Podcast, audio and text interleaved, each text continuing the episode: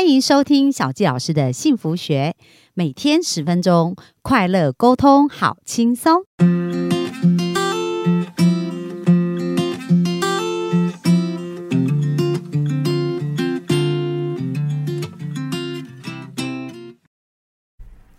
欢迎收听小教老师的幸福学，很开心本周我们又在空中跟大家见面喽。那这个礼拜呢，我想跟大家聊一聊的主题叫做与幸福有约。那其实小纪老师对幸福这个。名词其实就是感触很深，而且一直都在追寻，所以呢，想要来跟大家聊聊。因为之前我们曾经提过一本书的作者叫做史蒂芬·科维，那他写了一本书叫《与成功有约》。那因为他这本书真的太成功了，讲到七个习惯，后来就延伸了很多一系列的书籍。那呃，《与幸福有约》呢，也是小教师最近重新在思考，然后重新再看。那我觉得我很多的启发跟收获。所以想要在本周来跟大家聊一聊，到底我们要怎么样在生命当中与幸福有约呢？那首先呢，第一个他讲到非常重要的事情呢，就是我们要找到明确的目的地。其实我们人生在做很多很多的事情。过程当中啊，都需要有目标，需要我们要到哪里前进。那这样子，我们才有办法像 GPS 一样的来定焦嘛。那举一个最近小教老师做的一个一对一的咨询哦。那在这个咨询的过程当中呢，这一位客户他就想说，呃，我到底现在应该要做什么？要我要不要换工作？然后我要不要呃学这个东西学那个东西？然后当他在跟我谈的时候呢，我首先问他，我说：哎，那你未来的三到五年你的目标是什么？你想要看到你的生活画面跟图像是什么？因为当这一块不清晰的时候，现在要学什么做什么都不重要啊，因为我们没有一个目标嘛，没有一个明确的标准的时候，是很难来检核的。然后当我在跟他一对一咨询的时候呢，他就说。嗯，他希望呢可以帮啊，他可以买房子。我说哦，买房子哦，那你想要买在哪里？那为什么要买房子？他说，因为他的父母年纪已经比较大了，所以他希望把公寓的房子换成是有电梯的房子，然后希望在新北市。好，那我说，那你房子想要多大啊？它的样子大约是怎样？可以描述一下。啊然后你想要几年买到这个房子啊？那他就想了一下，就开始清楚的规划了这个部分。那接下来他说，嗯，他还想结婚，然后想要生小孩。那呃，所以他就讲了这一切嘛。那我就又帮助他了解说，那你有没有想过，你结婚以后，你想要花多少时间陪你的孩子啊，陪你的先生呢？还是你希望你比较大的重心是你在工作啊？那他认真想一下，就发现说，诶，如果他要达成他三到五年以后想要得到的图像，那其实呢，他需要去准备一些事情，呃，除了钱以外，因为钱才能让他可以去买到他的房子嘛。还有非常重要的就是他也要做时间的准备，因为如果他没有准备时间，那他的工作非常忙碌的话，他即使结婚生小孩，他也不会有时间陪小孩。所以各位有没有发现呢？就是我们要有一个清楚的目标，是对我们生命很重要，而且这个目标最好不要太短。就是我们应该有一个中长期的目标哦，因为如果没有中长期的目标的话，我们很难准备自己，也很难前进自己。那我再举我为例呀，就是我从十二岁就对幸福人生有一个很大的追求。那到底对我而言，幸福人生是什么呢？我从那时候就开始在想，开始在架构。不过因为年纪还很小嘛，所以想的东西呃，当然还不是很确切啊。然后呢，在这个过程。当中就是有很多的摸索啊、碰撞啊，可是我一直有一个概念，就是诶，我应该要先想出我要什么这样子。那后来呢，在我比较呃大一点点的时候呢，可能是。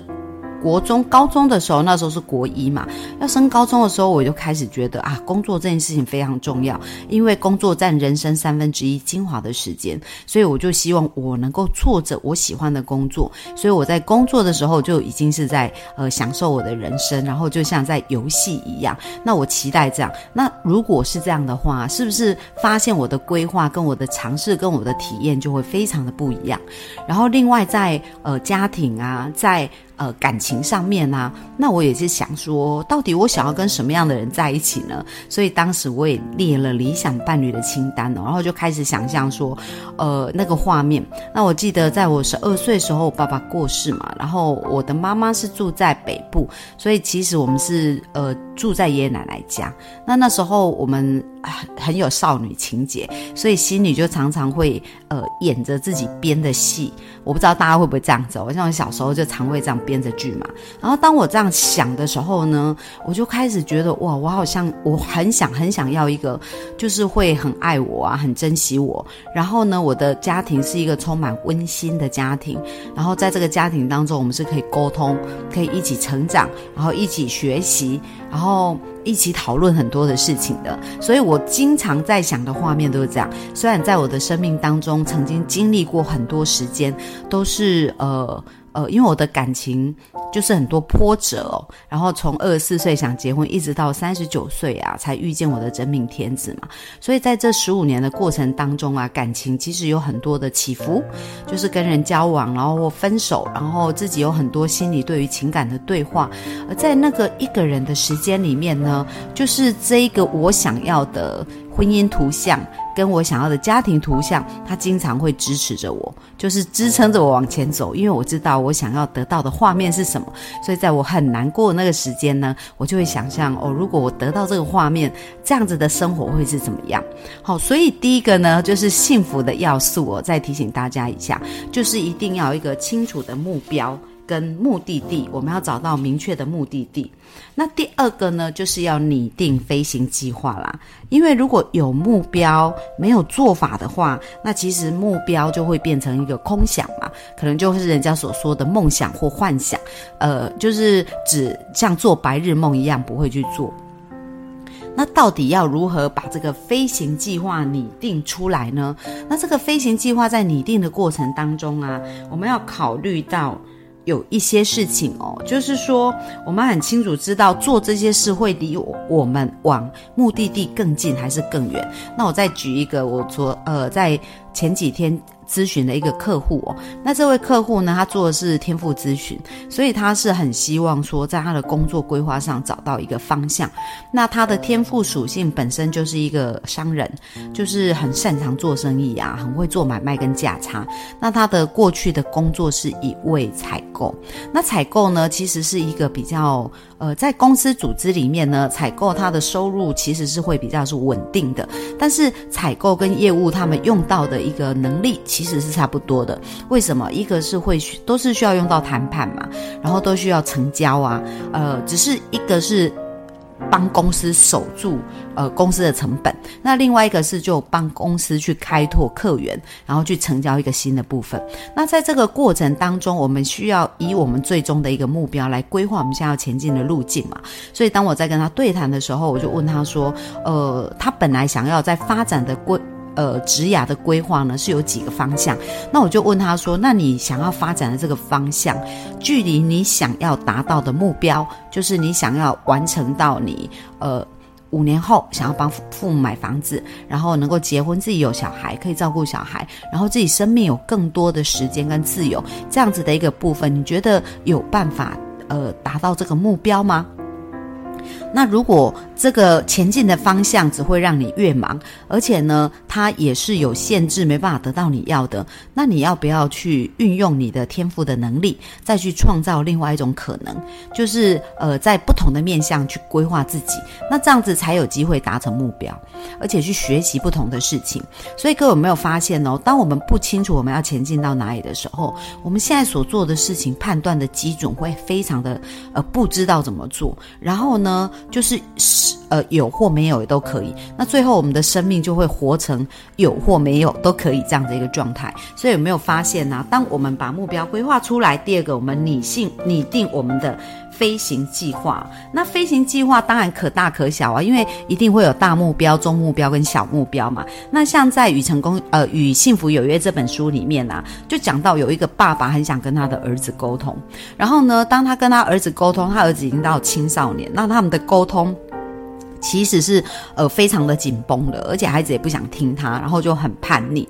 那这爸爸呢就发现他们的关系变得很差，所以不管他说什么，孩子都是不听的。那小纪老师也经常在一对一咨询遇到这样子的父母，他们就非常头大的问我说：“诶，那我的儿子啊，像我最近也有一个案例哦，就是他的儿子已经大学毕业，然后现在在准备找工作，然后先去做了就是便利商店的工作，也做过 Uber E 的工作，但做了以后这一一些。工作好像都没有很合适，很短的时间他就想要离职了。然后现在呢，他又想，因为他的呃电竞就是电打电动玩具那个电竞非常的厉害，所以他就就想要朝这方面去发展嘛。但是因为过去疫情的关系，所以电竞这个领域呢，呃，在过去这一两年其实是没有办法举办比赛的，所以他也没有办法在这个工作上面呢有多一些的琢磨，所以他就是处于一个很茫然的阶段。那他就一直问我说：“小杰老师，那这样。”怎么办？我要怎么跟我的孩子沟通？我要给他什么建议？然后我要给他。什么方向呢？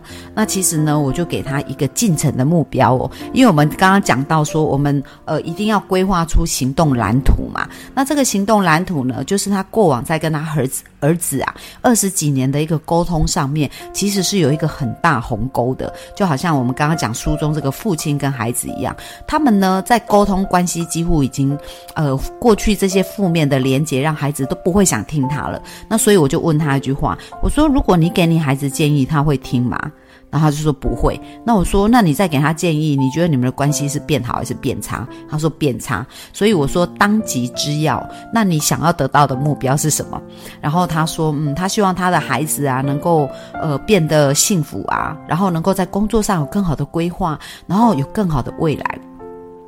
那我说啊，你想要得到这样，可是你在跟他沟通上，呃，你希望得到什么？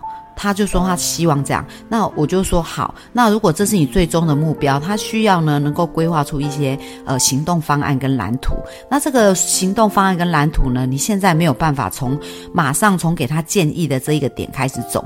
为什么？因为你们没有信赖关系啊，你们没有一个好的关系，所以你讲的话他不会听啊。所以你现在最重要的是要建立跟他好的关系。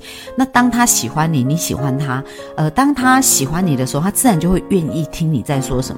所以现在重点不是你讲什么给他听，重点是你要跟他重新建立好的关系。所以目标呢，规划的路径应该是以建立好关系先来进行。那就像这本书一样，这个爸爸很想要了解儿子，因为他们距离已经很遥远了，所以他就开始设立一个目标，就是呢，开始跟孩子建立一个好关系。那刚开始他做的时候，他孩子当然是不买单啊。为什么？因为过往的这个模式太久了嘛。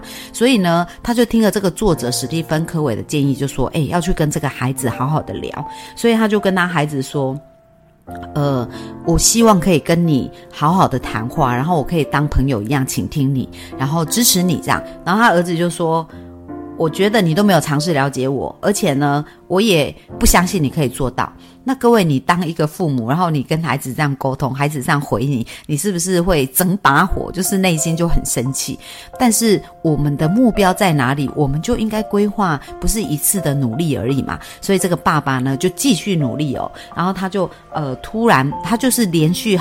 一段时间都是对儿子比较有耐心，然后好好的跟儿子沟通，然后试着去了解他跟倾听他。然后后来呢，做了一段时间以后啊，他的孩子还是非常的冷漠。然后有一天，他就跟他爸爸，他就感觉到他爸爸呢很不有一点不一样，所以有一天他就把他内心的感受真的讲出来。他就本来还是很冷漠，准备要离开哦，他就跟他爸爸说。呃，他爸爸其实就跟他道歉，为什么？因为他有一次他朋他儿子在跟朋友互动的时候，然后就在他朋友面前让他没面子，所以那时候他就说抱歉，前几天我不该在你面前朋友的面前让你没面子。那当爸爸跟儿子这样道歉的时候啊，这个儿子突然转身过来，很惊讶的看着爸爸，他说：“你根本就不知道我有多难堪。”然后这时候。他的眼眶充满泪水，这个孩子啊，这个儿子就哭了。那当他看到儿子哭的那时候啊，他真的很真心的，很想要听听孩子内心真正的感受跟想法。所以孩子呢，就开始愿意跟他讲他的感觉，然后他跟他孩子的关系就渐渐的恢复了。所以大家有没有发现，他很多时候我们呃很想表达爱。但是呢，我们表达爱的方式可能用错了方式，那导致于我们彼此的距离越来越远。可是呢，呃，结果是不会骗人的。所以现在我们跟我们所爱的人的。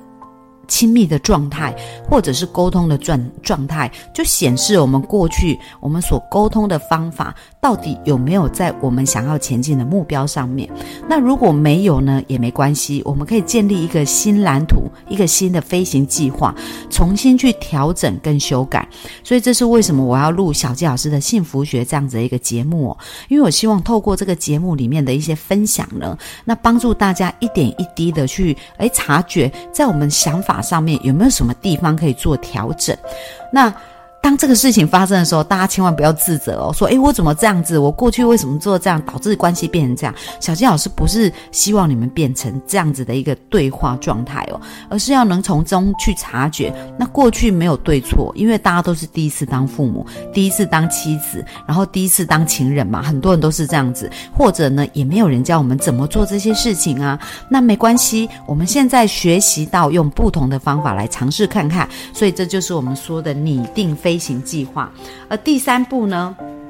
当我们拟定飞行计划以后，就需要携带我们的罗盘呐。为什么？因为在飞行的过程当中，常常需要对焦去调整。所以，如果我们没有一个准则，然后没有一个价值观，对我们来讲重要的价值观的话，我们也不知道在这个选择的当下，那我们应该要怎么去做。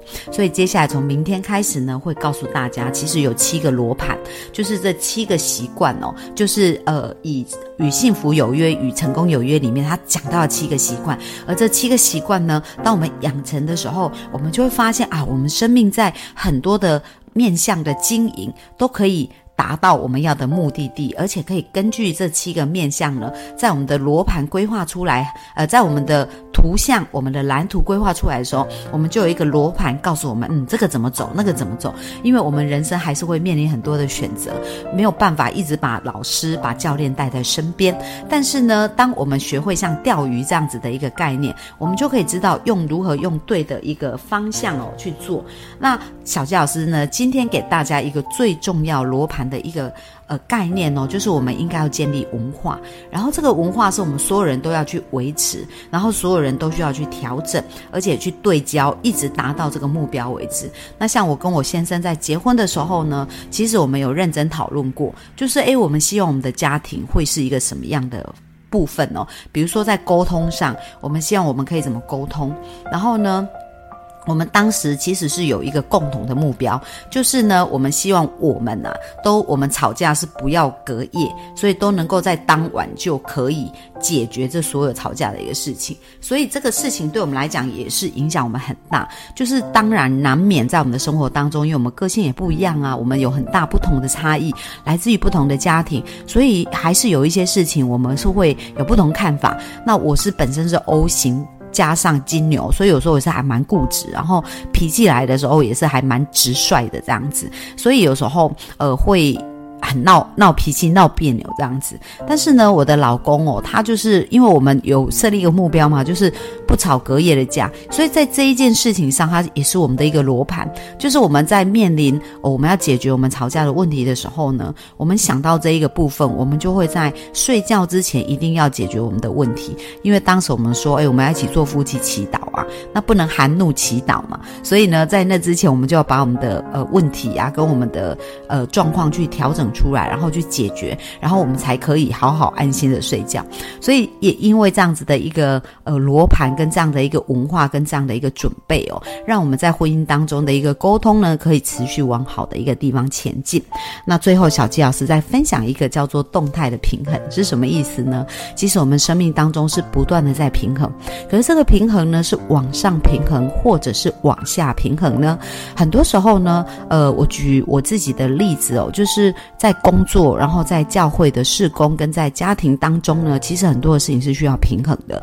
那有时候，当我们发现哇，自己在某一个面向，比如说我以前呃刚加入教会没有多久，因为我十七岁就加入教会，所以在教会有很多的事工啊要去做啊，去做那些事。那时候我还没有结婚，所以我的生活平衡主要就是教会啊啊，还有我的工作这样子。